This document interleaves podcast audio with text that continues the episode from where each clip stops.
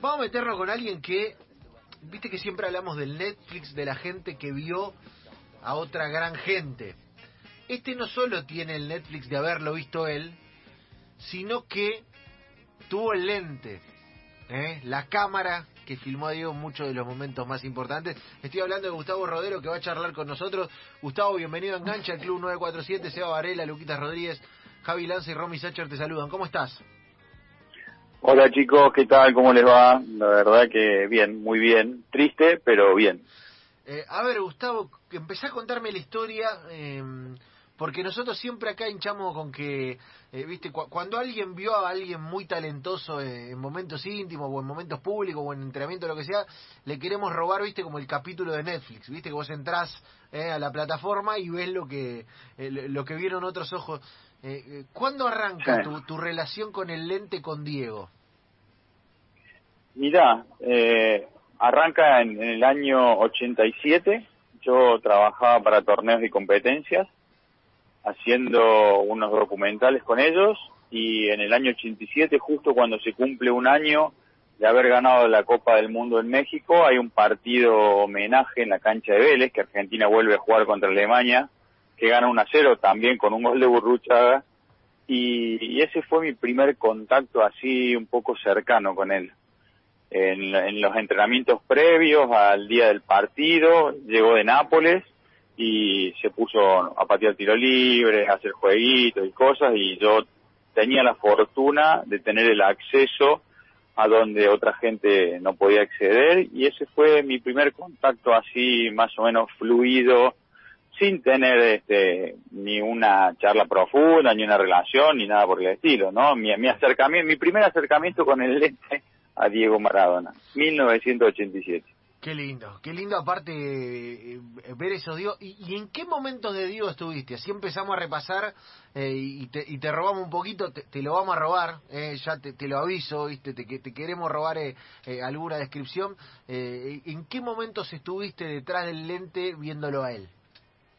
Mira, eh, después de eso no, no tuve mucho contacto con él hasta el año 90, que me tocó ir al Mundial de Italia. Y también con torneos y competencias me tocó estar cerca de la concentración, hacerle notas, teníamos un grupo de trabajo ahí, estaba, no sé, eh, Macaya Márquez, montón de gente importante del deporte acá en Argentina. Y bueno, ahí empezó un poquito más la, relación con, con Diego, pero te, sigo diciendo, sin eh, tener contacto real, y eso empezó recién en el año 94, ahí cuando Diego empieza a hacer su preparación física para el Mundial de Estados Unidos, a mí me toca ir a La Pampa a trabajar, a tratar de, de retratar y de documentar todo lo que pasaba mientras él se entrenaba y preparaba para, para el Mundial. La verdad que ahí empezó una relación impresionante, impresionante digo porque él siempre fue muy generoso conmigo. Yo no, digamos, no tenía nada para ofrecer salvo mi respeto y mi trabajo y, y él fue grande. Eh, es decir, las imágenes, chicos, que hace un rato repasamos, esas de Diego y la camiseta de Jordan ahí en el medio de la pampa, son tuyas, Gustavo. Vos, fuiste, te fuiste hasta allá a, ver ese Diego tipo Rocky, ¿no? El, el retorno tipo Rocky de Diego, eh, que, que profe Signorini nos, nos ha contado también, en el medio del campo y preparándose para la batalla. Correcto, correcto. Me tocó vivir eso y la verdad yo no, no soy de, de salir en medios ni ni dar comentarios, pero sí esto lo saben todos mis amigos íntimos porque yo se los he contado siempre. Yo vi transformarse a un deportista en un atleta en un muy poco tiempo, porque Diego tenía un físico realmente privilegiado, más allá del trabajo de Fernando de Signorini, que, es un, capo en, materia deportiva. Yo vi a, Diego, y sin elementos, ¿no? Pues estábamos en La Pampa, en una estancia en el medio de la nada, eh, sin ningún lujo, sin ningún gimnasio, sin nada especial que él pudiera hacer, pero en poco tiempo pasó de ser un atleta a un superdotado, pues le transformaba la forma de las piernas, un, tipo que aparte como amaba lo que hacía, como nos pasa a muchos que tenemos la suerte de trabajar de lo que nos gusta, él mataba y moría por, por ser él, por desarrollarse, por estar bien físicamente, por, la verdad, increíble, una persona increíble, de la cual tengo la suerte de ser contemporáneo y, además haberlo conocido. Eh, Gustavo, y, ahí llega 94, eh, a ver, yo no sé si en la vida de Diego hay una nota más fuerte que el me cortaron las piernas. Eh, y lo que vimos nosotros y lo que vio el país y la mítica y épica popular de esa frase eh, vino a través de tu lente. Eh, llévame hasta ahí, llévame hasta ahí, eh, porque además eh, hay toda una leyenda y una mitología sobre cómo se hizo la nota, cómo se entregó el material y demás. contame esa porque es, viste, un mojón en la vida de Diego, el me cortaron las piernas y sigue siendo un vocabulario de amor en la boca de todos nosotros.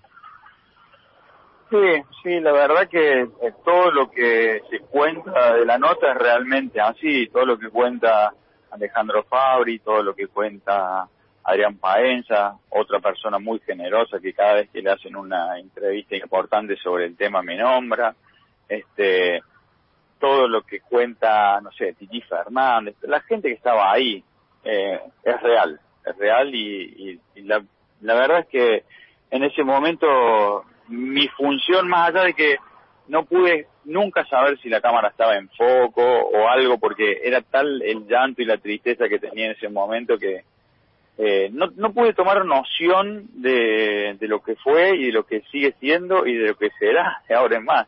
Cuando vos le preguntas a cualquier persona futbolera o maradoniana cuáles son las tres frases más importantes, Diego, y me cortaron las piernas, normalmente es una de ellas y yo tuve la suerte de estar ahí. O sea, más, más suerte y más alegría ahora que la gente lo reconoce, no puedo tener. La nota fue horrible, la realidad que fue horrible porque era un momento espantoso. Eh, bueno, nada, nosotros teníamos la suerte de estar cerca de él. Yo me fui a La Pampa en febrero hacer la preparación y volví a mi casa en agosto, después de haber estado con, con Diego en, en Canadá cuando lo sacaron del Mundial. Así que compartí con él muchas cosas, muchas horas de gimnasio, muchas horas de cinta, muchas horas de entrenamiento. Y había cosas que la, la gente no sabe, pero Diego me llamaba a la habitación y me decía, che, me voy al gimnasio, ¿venís? No, Diego, ya tengo 300 mil cassettes tuyos en la cinta, en esto, en lo otro. Ah, bueno, no vengas con la cámara, venía a hacerme compañía. Un gran tipo. La verdad, yo eh, rescato, además del deportista y todo lo que todo el mundo conoce, al ser humano, un, un gran tipo. Yo soy un agradecido de, de su bondad, de que en cualquier lugar donde nos encontráramos y en cualquier situación, él rompiera el protocolo, me viniera, me saludara, me preguntara, preguntara cómo estoy, cómo estaba mi familia. Un, grande, la verdad, la parte humana de él que no todos conocen. Eh, qué lindo ese recuerdo, qué lindo lo, lo genuino de Diego llamándote a, que le hagas compañía. Y qué lindo también, digo, poder, dimensionar eso a la distancia, porque Gustavo, yo creo que no te habrá pasado muchas veces de llorar filmando una nota. No, no, no creo que te haya pasado. Eh, no, no es normal. Eh, y sin embargo... No, no, yo, yo me, pasó eso porque era parte de la situación. Vos fíjate que eh, tanto en esa nota como en otras que hicimos durante el Mundial antes de que pasara eso, el tipo me menciona, Gustavo sabe cómo me, me, sacrifiqué, él me vio como, o sea, te digo, es muy eh, gratificante el, ese lado, la parte humana, ¿no? Y bueno, sí, es, es la, debe ser una de las pocas notas en las que lloré, no, me acuerdo haber llorado en otra nota, pero te digo, porque me sentía un poco partícipe de esa situación, ¿no? Porque me sentía parte de, de todo lo que había pasado y, y de lo malo que significaba que lo sacaran a él de un mundial con, con lo bien que lo estábamos pasando. Hermoso, hermoso. Eh, Gustavo, nada, yo, yo te agradezco por, por este rato, te eh, valoro un montón que, que además eh, puedas eh, ponerte al servicio de, compartirnos un rato de esto, ¿viste? Lo que decíamos recién cuando escuchábamos, por ejemplo, a Juan Martín del Potro, que hace muchísimo que no hablaba y que eh, se puso al servicio de dar una entrevista para, eh, para, para decir y aportar algo de Diego, es, es eso que sentimos que está pasando en todos lados. No sé, nos pasó el miércoles cuando, cuando eh, nos daban la noticia, estábamos como si entramos al aire y que salió Estela de Carlotto casi a, consolarnos ella a nosotros. Eh, y un poco es eso, ¿viste? Poner un testimonio para, eh, para, para sumarle más, para, eh, para, consolarnos entre todos. yo te lo agradezco y, y te pido que, me des la, la semblanza final de, de, lo que quiera de Diego, de, de, toda esa historia preciosa y que lo cerremos. Bueno, yo, vuelvo a repetirte, soy un agradecido de haber sido contemporáneo de él, haber tenido la oportunidad de conocerlo, de respetarlo como lo respeté siempre, hasta pidiéndole permiso en algunos lugares donde la gente se mete a, grabar sin su autorización, rompiendo su intimidad y su y su carácter, porque cuando el tipo vos te ponías mal con él, eh, se ponía mal con todo el mundo. Ahora, cuando vos eras una persona respetuosa, él te demostraba exactamente lo mismo y te ofrecía mucho más. Porque viniendo de una persona como él, eh, fue genial. Eh, el día que nos volvíamos de La Pampa, por ejemplo, subimos a un avión privado contratado especialmente para, para traerlo a él de vuelta y eh, no había lugar para mí en el avión y él subió a Janina a su falda y se volvió todo el viaje con ella arriba para que yo tuviera un lugar para volver, o sea, un grande. hermoso, hermoso. Eh, Gustavo te manda, ya que estamos en el cierre, eh, saludos el querido Pato Insúa y me pide, y ahí te voy a robar una más, eh, que, que, que, por favor cuentes cuando lo saludaste en Brasil 2014, así que si querés nos vamos con eso. bueno, a Pato un abrazo grande, un gran tipo, un amigo la verdad que hacía mucho tiempo que yo no lo veía, Diego, hacía, no sé, un año, un tiempo, y me toca ir a trabajar a Brasil el Mundial como director de cámaras para las transmisiones de fútbol para todos de la tele pública, y en el IBC, que es el centro de, prensa de Brasil, ellos eh, tenían a, la vueltita de, de Canal 7 del estudio donde él hacía el programa con Víctor Hugo, y bueno, yo estaba justo de casualidad trabajando ahí y me dicen que estaba Maradona.